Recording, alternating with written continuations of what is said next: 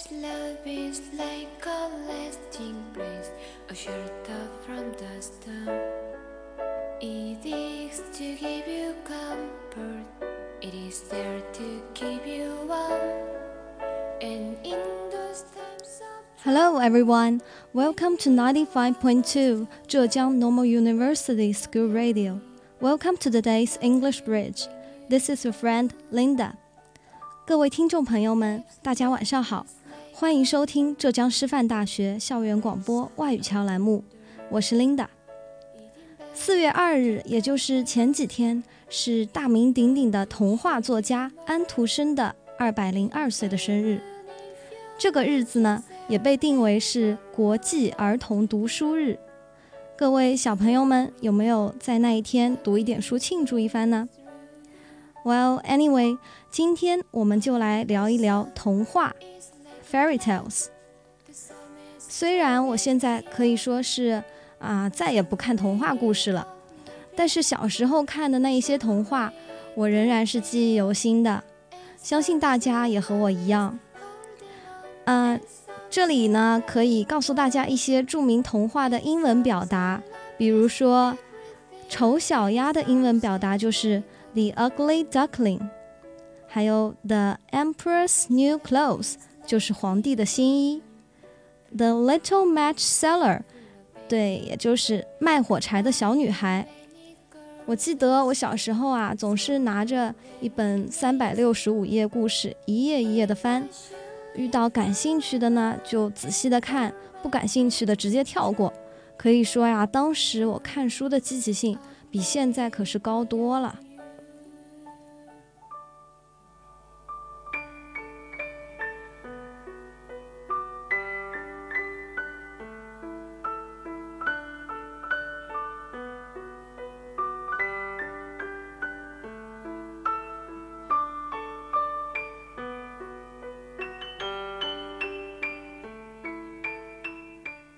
下面呢，我将会摘取几部童话中的经典片段与大家分享。你还记得那些？你还记得那些年的他们和我们吗？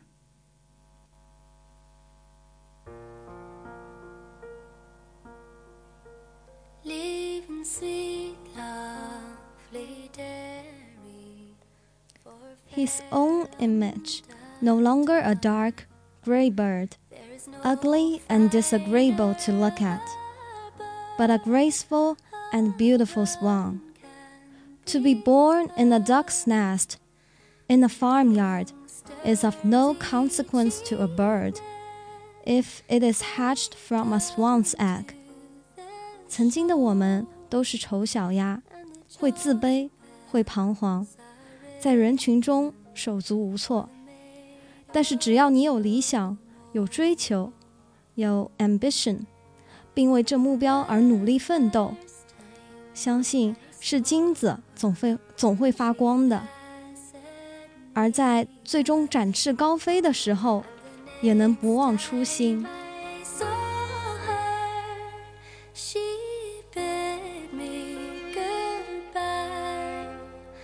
But the last time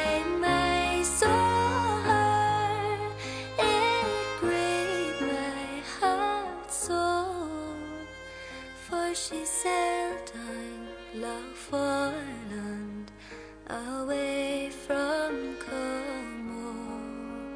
If I had the power, the storms for to rise, I would make the She again rubbed a match on the wall, and a light shone around her.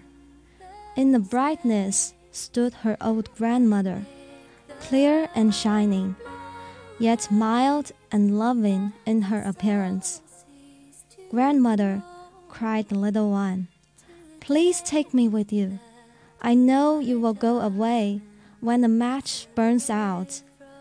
You will vanish like the warm stove, the roast goose, and the large, glorious Christmas tree.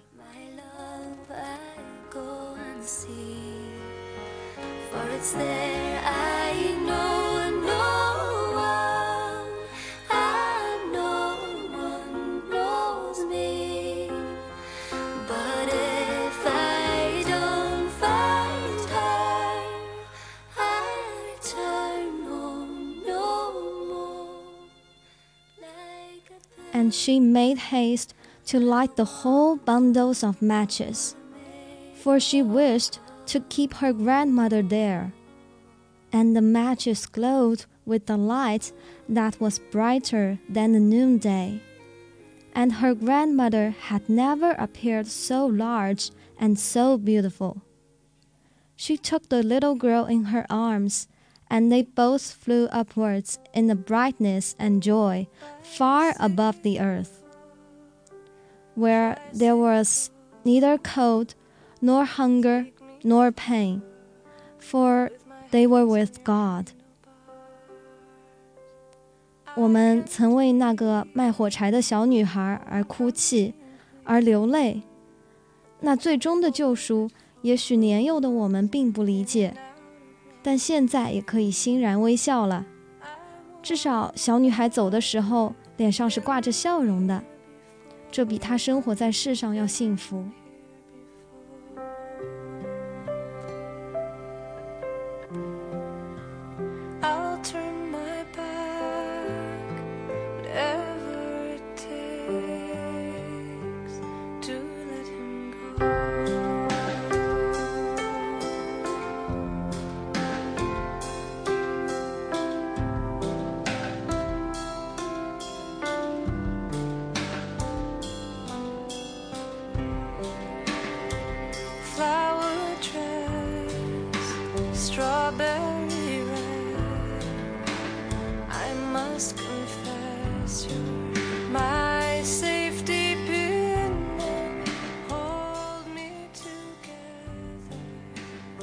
们呢也一起嘲笑过一个穿新衣的皇帝。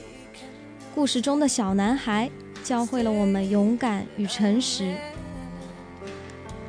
But he has nothing on at all, said the little girl at last. Good heavens, listen to the voice of an innocent child, said the father. And one whispered to the other what the child had said. But he has nothing on at all cried at last the whole people. That made a deep impression upon the emperor, for it seemed to him that they were right. But he thought to himself, Now I must bear up to the end. And the Chamberlain walk, walked with still greater dignity, as if they carried the train which did not exist.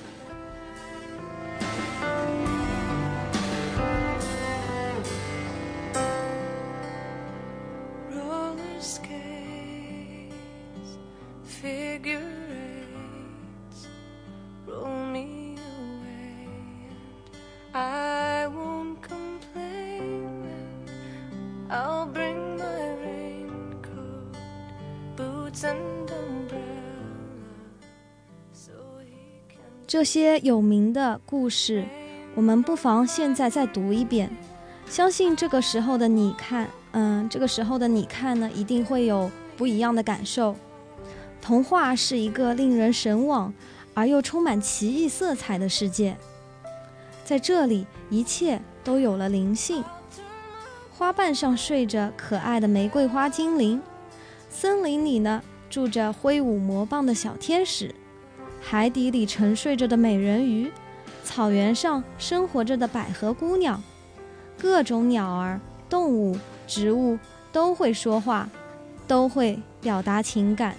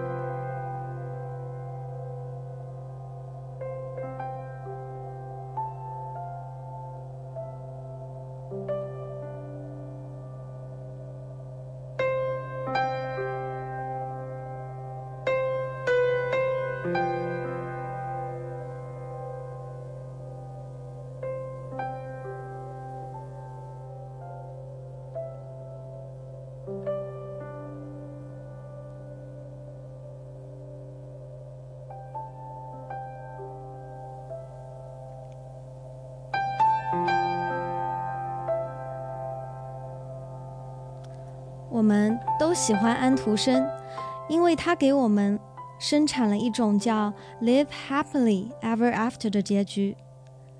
那么，安徒生本人是什么样子的呢？As a child, he was highly dissociable and emotional. All these characters and his unattractive appearance made him very unpopular. His early years were full of misadventures. His father was a shoemaker, and his mother worked as a washerwoman. Andersen received little education because of poor family conditions. But it was his devotion and dedication to literature that finally contributed his great success. 安徒生不仅是个童话作家，也是一个诗人，剧作家和旅行家。他还擅长剪纸，因为小的时候家境贫寒，没有学习的机会，所以他强烈的感到最需要读书的人，莫过于穷苦的孩子。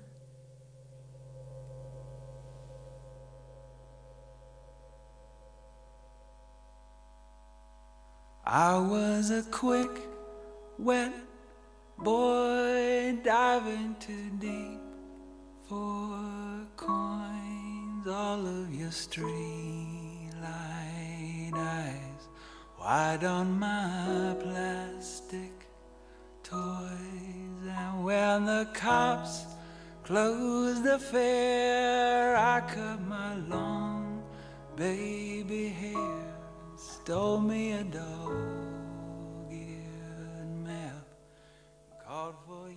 In order to strive for the next generation, Andersen made up his mind to write fairy tales for kids and publish his book named The Story Told to the Children. In the following years, the same type of fairy tales were published at each Christmas. He had continued producing his new works until he was cancelled. 他在近四十年间，一共写了童话有一百六十八篇。安徒生的童话具有一种独特的艺术风格，就是诗意的美和喜剧性的幽默，前者为主导的风格，多体现在歌颂性的童话中，比如说，嗯、丑小鸭这些的；后者多体现在讽刺性的童话说，比如说，嗯，皇帝的新衣。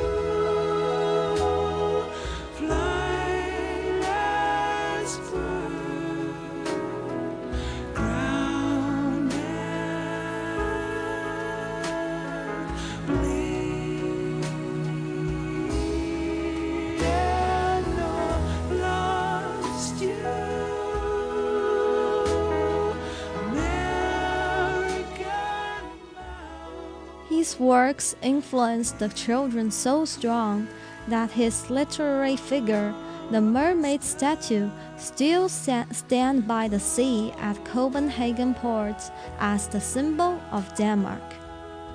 Little Mermaid statue was built in 1913 to honor the famous fairy tale character created by Hans Christian, Christian Andersen. The Little Mermaid has been sitting on the edge of Copenhagen's harbor since 1913. 相信大家呃小的时候都应该看过，呃《海的女儿》The Little Mermaid。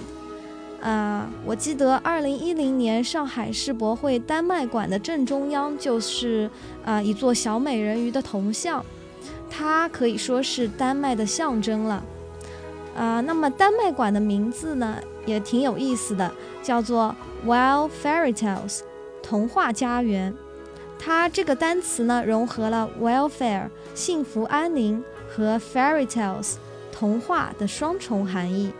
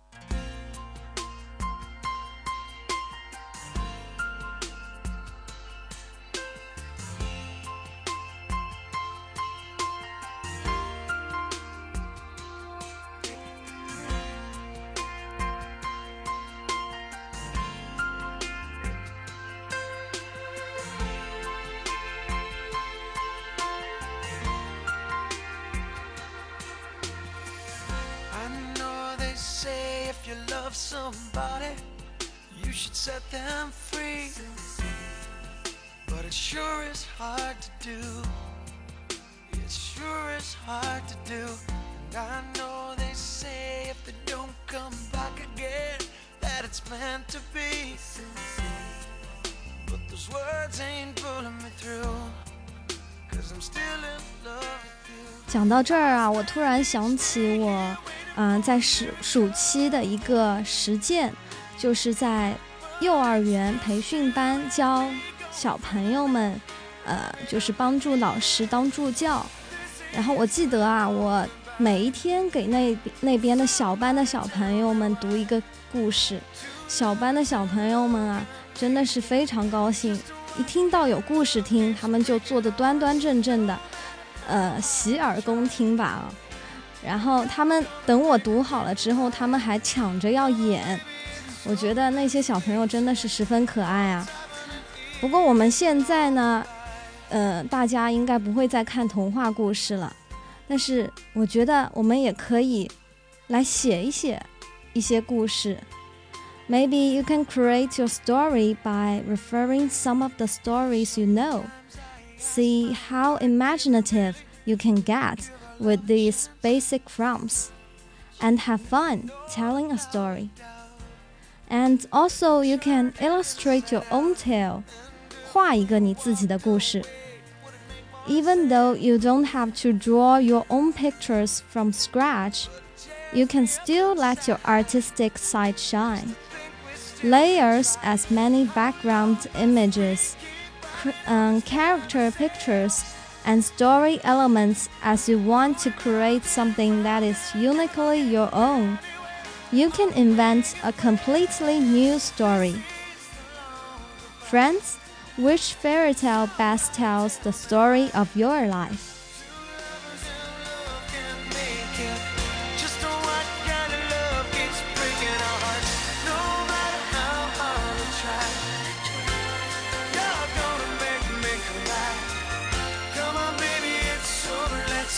Face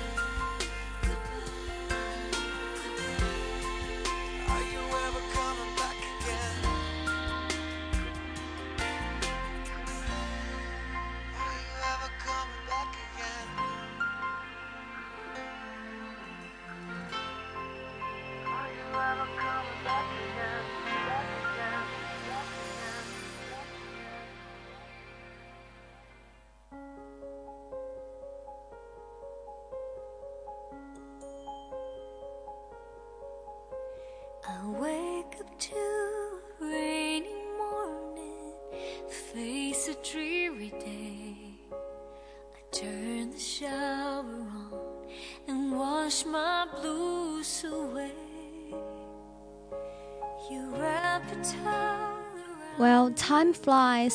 Um, that's all for today. 如果你有什么小时候看故事的好玩的经历，印象深刻的故事书，也可以分享给我们听。Uh, so, uh, see you next time and a beautiful song to you, The Touch. Bye bye.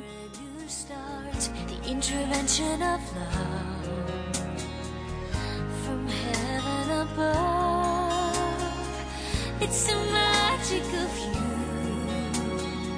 What a touch of your heart can do. I can rise to the stars by the touch of your